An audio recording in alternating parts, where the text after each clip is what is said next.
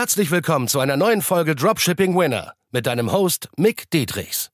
Dein Weg für ein nachhaltiges sechs- bis siebenstelliges Dropshipping-Business. Denn nur mit der richtigen Strategie kann man einen Winner erschaffen, der sich langfristig mit bewährten Systemen verkauft. Und das Beste daran, das Ganze geht auch ohne tausende Produkte testen zu müssen.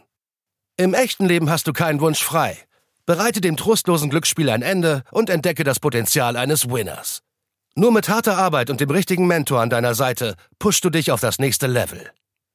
Du hast zu hohe CPM-Kosten im E-Commerce, im Dropshipping, dann ist diese Folge perfekt für dich. Ich spreche heute über den Algorithmus in Bezug auf die Dokumentation, das Dilemma mit den sozialen Medien.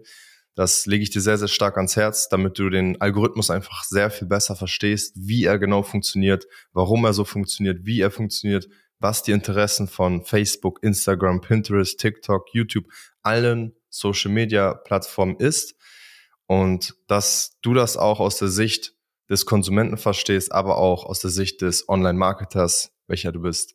Und als ich diesen Part wirklich selbst richtig verstanden habe und richtig verinnerlicht habe auf mein gesamtes Marketing, aber auch, aus, auch auf mein Konsumverhalten, da hat sich einiges für mich und meine Teilnehmer gravierend geändert.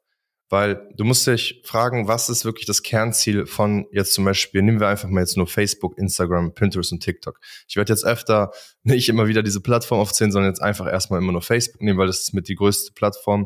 Was ist das Kernziel von Facebook? Die anderen Social Media Plattformen funktionieren im Kern genauso. Weil es auch einfach nur Sinn macht, wirst du auch am Ende dieser Folge verstehen. Es ist simpel und trotzdem übersehen das so viele Online-Marketer immer noch. Und zwar Facebook stellt sich die Frage, wie behalten wir die Nutzer maximal lange auf dieser Plattform? Weil wie die auch in der Dokumentation sagen, wenn du für das Produkt nicht bezahlst, für Facebook zum Beispiel, weil alle Nutzer nutzen es kostenlos, dann bist du das Produkt. Und das kannst du echt erstmal so sacken lassen und darüber mal nachdenken. Das ist echt ein deeper Shit auf jeden Fall. Aber Facebook stellt sich die Frage, wie behalten wir die Nutzer maximal auf dieser Plattform? Das ist die erste Frage. Und wie erhöhen wir das Nutzererlebnis? Also in Form von Emotionen, Spaß, Trauer, Freude, alles, was du an Emotionen wecken kannst. Weil das ist das, wo wir am tiefsten einfach eine Verbindung zu irgendetwas spüren, wir als Menschen, ne? wenn wir Emotionen haben. Und desto höher dieser Peak ist, ob das jetzt in der Liebe ist oder du siehst irgendwas, was dich bewegt auf Facebook oder irgendwas, was dich wütend macht. Wütend ist aber auch wieder so eine negative Emotion, was vielleicht für Facebook teilweise nicht so gut ist, was wieder auf Kosten langfristig zu Facebook kommt. Aber das ist ein anderes Thema.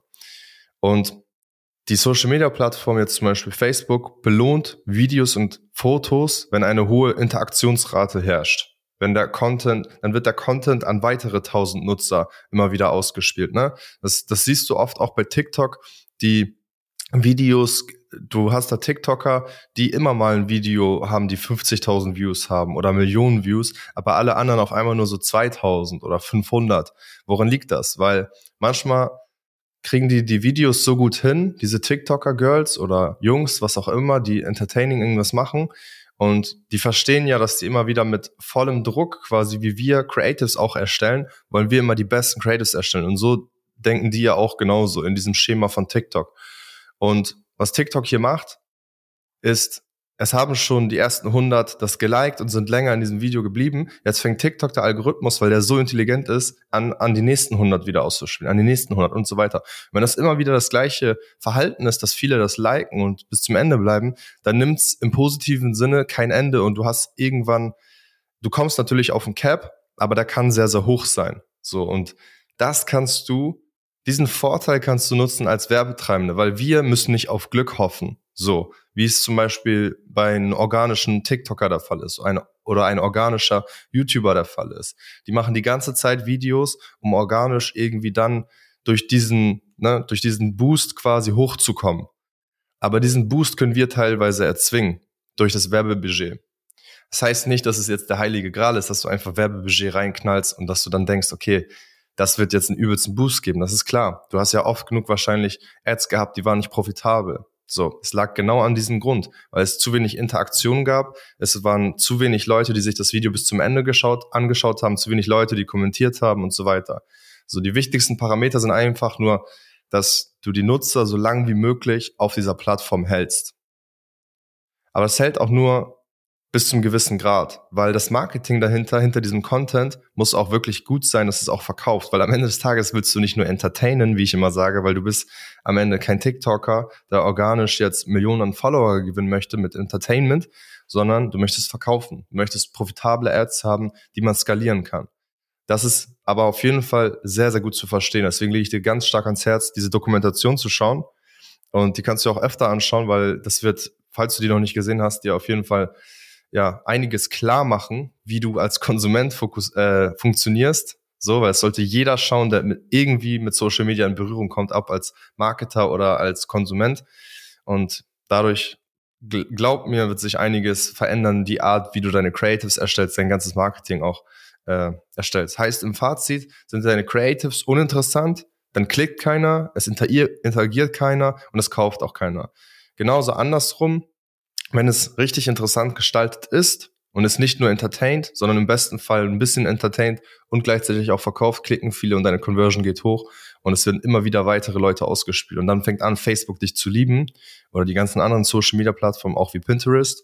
Und du kannst diese Ads krass hochskalieren. Und dann ist es auch fast scheißegal, ob du jetzt eine CBO, eine ABO, eine LLA oder sonst irgendwas machst, weil wenn die Creative richtig gut ist, so die Gesamtoffer, das Produkt, die Copies, die Creative, ne? die Art, wie du die Zielgruppe ansprichst. Deswegen ist es so wichtig, wie du die Zielgruppe ansprichst, weil wenn du eine große Anzahl an Menschen gut ansprechen kannst, du hast so diesen Kern getroffen, ne? diese, diese tausend Menschen, die du richtig gut ansprechen kannst und die nächsten tausend wieder und die nächsten tausend wieder und so weiter, weil Facebook nimmt immer wieder die nächsten tausend, die nächsten tausend und du sprichst die alle sehr, sehr gut an. Was glaubst du, was passieren kann? Also es nimmt einen übelst krassen Schneeballeffekt dazu, einen riesen, riesen Schneeball wird, der alles überrollen kann. Das heißt, Facebook will durch den Content die Nutzer langfristig wirklich auf der Plattform halten. Das haben wir jetzt mitgenommen. Und im besten Fall hast du, wie gesagt, eine Creative, wo die Leute länger draufbleiben. Dadurch bleiben die Leute länger auf der Plattform allgemein, was schon mal ein Vorteil ist für Facebook selbst, weil die denken sich, wenn du jetzt nicht da wärst mit deiner Creative oder mit mehreren Creatives, die die Leute länger an die Plattform halten, dann wäre unser Interessent vielleicht 30 Sekunden weniger auf der Plattform. Hört sich erstmal jetzt vielleicht nicht viel an, aber die Masse macht's. Und davon haben die ja viele Werbetreibenden und die werden die immer wieder belohnen, immer wieder belohnen. Und gleichzeitig freut Facebook sich ja auch, wenn deine Kunden bei dir einen Kauf machen, weil die gehen davon aus, Facebook, dass du ein guter Shop bist mit geilen Produkten, weil hat ein Interessent, ein Konsument, sagen wir es mal anders, ein Nutzer, nee, Nutzer trifft es noch besser. Wenn ein Nutzer auf Facebook ne, ein Produkt gekauft hat, dann stößt er auch Dopamin aus, gerade wenn er gekauft hat. Weil kaufen macht uns auch irgendwo glücklich. Es befriedigt auch ein Dopaminverhalten von uns. Und deshalb freut das Facebook auch. Und das heißt, wer kommt, wem kommt das wieder zugute? Weil am Ende kennt niemand deinen 0815 Online-Shop im besten Fall, wenn du nur jetzt in Anführungszeichen, irgend so ein Billo-Dropshipping-Store hast. Ne? Und deshalb freut Facebook sich, weil es kommt Facebook zugute eher, weil der Nutzer kennt deinen Shop nicht und assoziiert jetzt nicht viel mit deinem Shop, sondern verbindet es eher mit Facebook, wenn die einen guten Kauf haben oder schlechten. Und deswegen werden viele auch so gepunished und bestraft, wenn sie einen Feedback-Score bekommen und so, wenn sie äh, schlechte Produkte versenden und so weiter, weil das kommt zu Lasten zu Facebook, nicht zum Online-Shop, weil den Online-Shop kennt eh keiner du hast noch keine Millionen mit dem Shop gemacht, dass sich ganz Deutschland kennt. Also es dauert, bis dich mal jemand als Shop jemand kennt. Es dauert sehr lange. Und das ist auch vollkommen okay so, weil als Dropshipper ist man erstmal darauf ausgelegt, wirklich Online-Marketing zu lernen. Aber wie gesagt, ich kann dir jetzt wirklich am Ende nur sagen, schau dir die Dokumentation öfter mal an, sieh das aus der Brille des Konsumenten und dann verstehst du auch, warum so viele Millionen Menschen süchtig danach sind und wie diese Plattform aufgebaut ist und wie die es geschafft haben, das so süchtig machend zu machen. Und dann kannst du auch verstehen, wie du auch Produzent wirst, ein besserer Produzent. In diesem Sinne, viel Spaß dabei. Und? Hat dir die Folge gefallen? Dann gehe jetzt auf mickdietrichs.de und buche ein kostenloses Strategiegespräch. Damit auch du konstant und profitabel sechs- bis siebenstellige Umsätze mit deinem Dropshipping-Business erzielst. In diesem 45-minütigen Gespräch zeigen wir dir individuell, welche Schritte du umsetzen musst, um profitabel zu skalieren. Wir freuen uns auf dich.